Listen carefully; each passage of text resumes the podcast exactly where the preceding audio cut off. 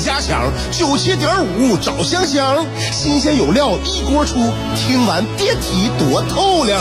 你煮挂面，香香给你握俩鸡蛋；你打麻将，香香拆厅给你点炮；你玩王者，香香负责给你码人儿；你喝闷酒，香香给你加俩硬菜，再陪你对饮成双。没错，娱乐香饽饽就是这么贴心，就是这么带感，就是这么下饭呐！十年的欢声笑语，十年的与你相伴，梦想成为经营快乐的百年老店。古人有诗赞之曰：“娱乐香饽饽，越听越雨左。”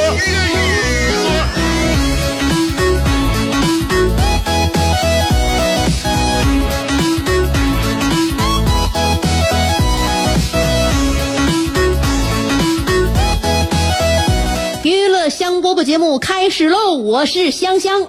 中午我是在一个小饭馆啊吃的这顿饭，饭菜儿特别合我口味啊，特别喜欢。环境干干净净、亮亮堂堂的，而且呢，我我要那个推荐的就是说，他家尤为可贵的是啥呢？店里边儿就是播放那个小音乐啊，还不是那种现在流行那种各路就是短路的神曲儿，他是属他家精挑细选呐，全都是一路的民谣。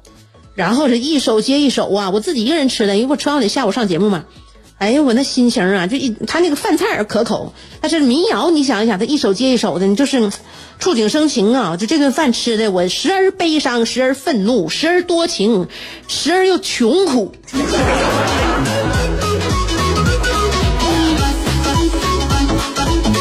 非常容易被一种音乐所带入那种感觉啊！所以这顿饭吃的就是悲喜交加呀。一共我这一一顿饭能有将近四十多分钟吧，四十分钟我能听了将近六七首小曲儿，感觉不错。哪止六七首啊，十来首啊，十来首小曲儿，十十来首啊。那但是能够让我就是突然之间把我内心触动的，就怎么也有六七首。所以他家选曲儿选的相当专业啊。这家呢，一般我自己单独去吃的那些小饭店啊，我只是点到为止，从来不报大名，因为我特别害怕就是遇着熟人，就扰乱我我吃饭的整个心境。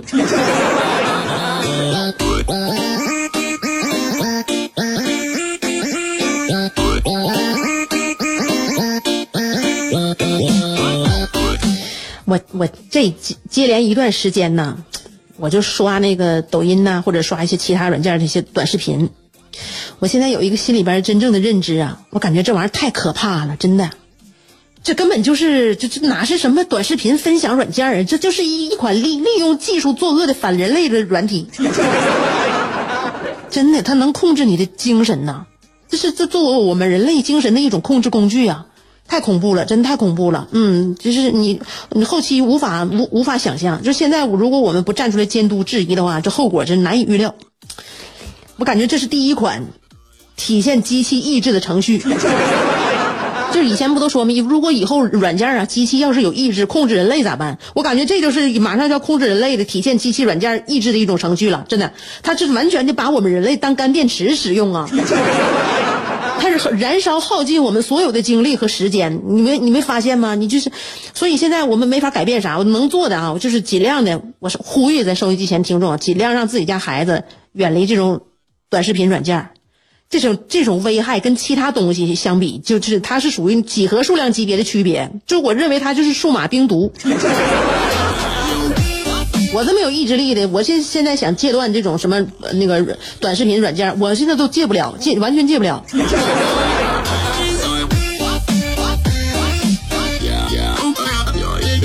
要不然怎么有人说你以为你在玩手机，其实你好像被手机玩了。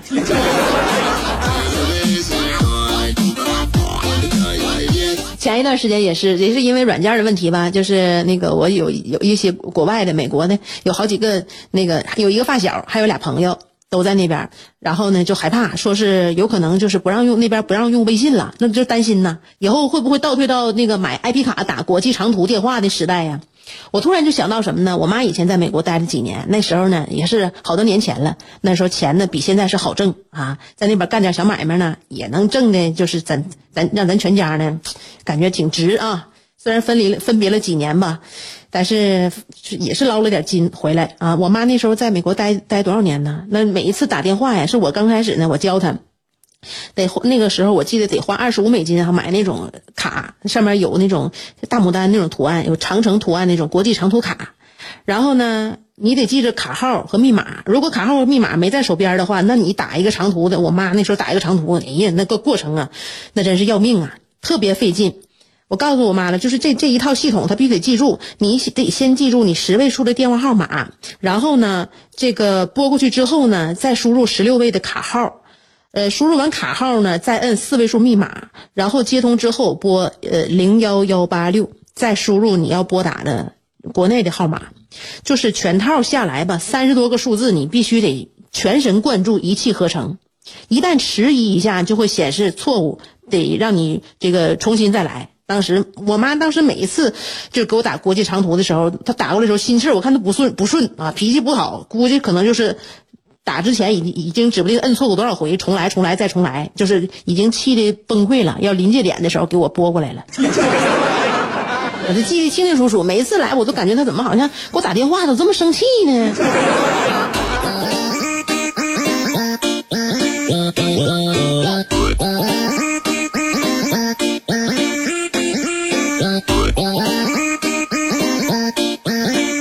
我妈那时候刚去美国的时候四十多岁啊。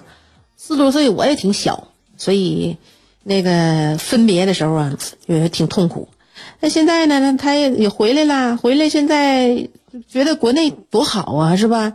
吃喝玩乐，跟家人守在一起，热热闹闹的啊，跟老伴儿在一起是吧？然后那个大外孙子多鲜呢，要不然就在咱家来上咱家来看外外孙子来，要不然呢，他自己在自己家就搁老天天跟我俩视频，视频看他外孙子。然后现在最近一段时间呢，他每次跟我儿子视频的时候啊，他都要恰恰的考我儿子几道数学题。他小孩心里边他会有这种感受啊。我儿子特别喜欢他姥，但我发现最近一段时间我儿子就不太愿意和他姥视频了。呃，他儿他他每次都说说我每次跟姥姥视频，他都都让我算算数，我觉得有点累，我就把这件事及时的跟我妈说了。完了，我妈哎会呀，改变策略了。他现在呢，每次跟我儿子视频的时候啊，他呢就是那个，就是每次考数学题呀，就是他让我儿子考他数学题啊，比如说呃五加六等于几呀什么，他呢还故意答错，好让我儿子纠正他，对吧？就这种方式，我儿子不就能那啥点吗？他纠正他姥，他不就高兴吗？那时间长了，我儿又不太乐意视频了。他告诉我，每一次我都要教我姥姥算算数，我还是觉得累。小孩总而言之吧，你总让他算算数，他就是累。所以现在最最近一段时间，我就跟我妈，我就劝他，我说你尽量还是放弃数学教育吧。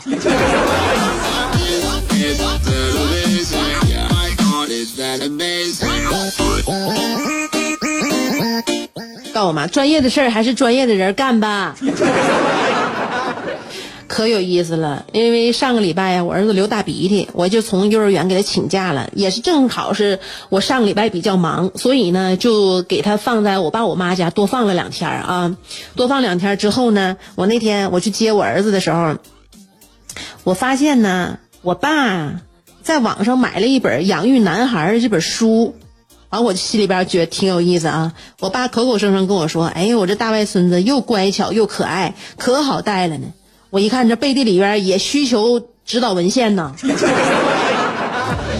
你是不是还在被这三个问题困扰？我是谁？我在哪儿？怎么还不开饭？你是不是还在纠结？生活是应该吃七分饱，然后发展德智体美劳，还是应该酒足饭饱，然后吃鸡守塔乐逍遥？别再纠结了。生活本就是一袭华美的长袍，就算你按耐不住那日渐肥沃的裤腰，也必须收腹提臀，穿出线条，独领风骚。别再往保温杯里泡枸杞，快摘下你的面具，打消你的顾虑，和香香一起神雕侠侣。当你不快乐的时候，提香香，好使好使。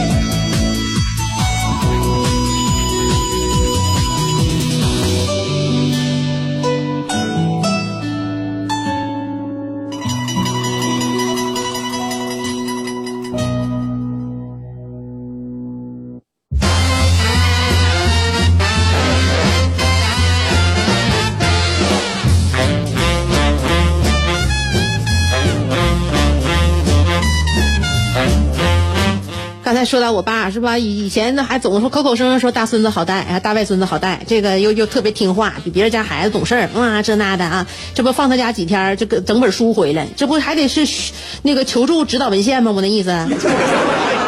所以你常带了，常带你就知道了，不是那么回事儿。常带了，你经常带孩子，你就会怀疑啊。你对自己又有个新的认知，不会特别的自信。你觉得自己在教育孩子这方面需要提升，需要拔高，需要更多的学习，就是这样。孩子给我们成长很多啊。你像我，我总结我自己的性格当中啊，其实跟我相处，其实跟我相处的人很累。我就拿我老公说吧，因为我吧，我比较容易察言，喜欢察言观色，完我还特别敏感。我就而且还特别喜欢揽错，把错错往自己身上揽，所以呢，我就见不得一点那种低沉的情绪啊。别人情绪一低沉，我就想了怎么回事但问题是啥呢？你说你没有人会就是永远活泼呀，永远热情啊。但是我的问题呢，就是我一旦嗅到我周围的人呢身上产生那种低气压，然后我就会陷入自我怀疑。哎，是不是我哪句话说错了，或者是我怎么的啦？啊，我现在没有意思吗？那。那个，我我接接下来我就得小心的试探了，我就得问了，怎的了？怎么不高兴了？是不是我刚才不怎么怎么的缘故？反正基本上，其实这种事儿，大部分别人情绪是跟我没有关系，没有关系，纯粹就是我也知道我就是属于就是思虑过多啊，所以但是呢，我就是这你说我就这种人，我就是内心极度渴望和谐。所以呢，一发生这种事儿，我就想方设法呀，我得找到源头啊，我得解决问题呀，我把事儿往自己身上揽呐。而且呢，我就是一个就是求求追求大局的人，就我我还愿意主动认错道歉呐，我改变自我的行为。但是我我这种做法在别人眼里边其实不不是很讨好的啊，甚至有的时候我这种做法容易火上浇油。你说时间一长的话，你就对方我老公在我面前就还还得顾及到我的情绪，就不能明目张胆的在我面前就是散发一种就是负面情绪。他总得在我面前就是挺像样的。所以呢，我就特别了解我自己，我自己这个就是做事方法呀，就是累人累己。但是这种刻在骨子里边的东西很难改掉。哎，生完孩子我改了，你说这玩意儿行不行？对不对？这这已经就是你的一个。一个呃很难改的一个思维习惯，或者是一种就这个那啥了，一个小性格。那生完孩子你就说改就改了，为啥呢？因为现在有有小孩了，有小孩之后呢，我就忙碌了，我不闲了，而且我特别累呀，我特别累，而且孩子呢就缠着我，所以呢我就没有功夫在意我老公的情绪，有的时候就很不在意他的情绪。哎，所以呢，我老公在我面前呢，也释然了，也释放了，也非常的那个，就是真实的表达自己的感感觉了。他不像以前在我面前就只只表达一种哎活泼开朗、正能量。现在在我面前，我感觉在回家了也是唉声叹气，嘿呦哈呦，嘿呦哈呦的。啊，动不动呢，哎，那天居然问我，哎，你咋不关心关心我呢？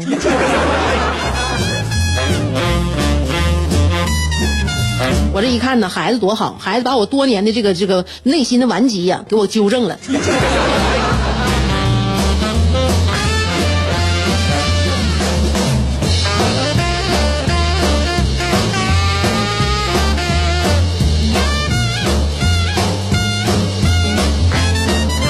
我那天晚上啊，搂我儿子就哄他睡觉的时候呢，关灯之后，我就说儿子睡觉吧，妈出去了啊，干活呢，还有那那个碗没洗呢。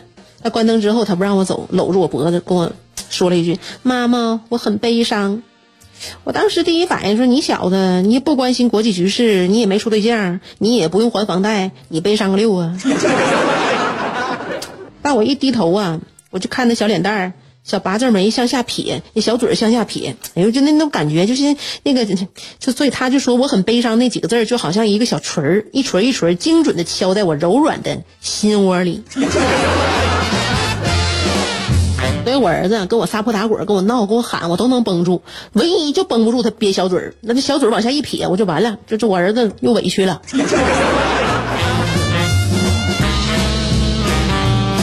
就他撇小嘴儿，这这这一个表情就能够触及我的灵魂，就让我的就是整个人呢心特别软。你说吧，是不是让妈今天陪睡？行了，妈今天看电视也不看了啊，呃，那个那个抖音也不刷了，来吧，那你就睡吧，闭眼睛吧。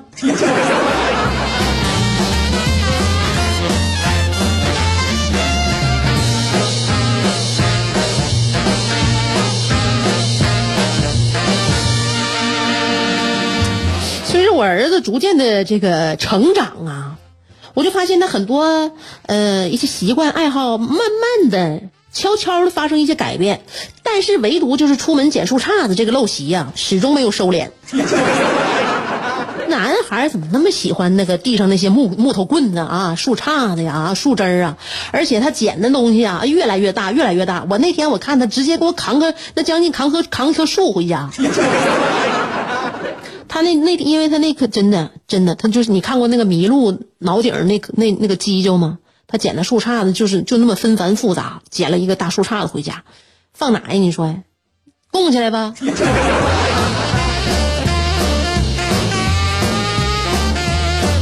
我不都说了吗？以前我以后我要是再有个房子，我就弄个屋给给我儿子做柴房，对吧？你谁家需要那个那个有柴火了啥的，上我们这儿够你烧一个冬天。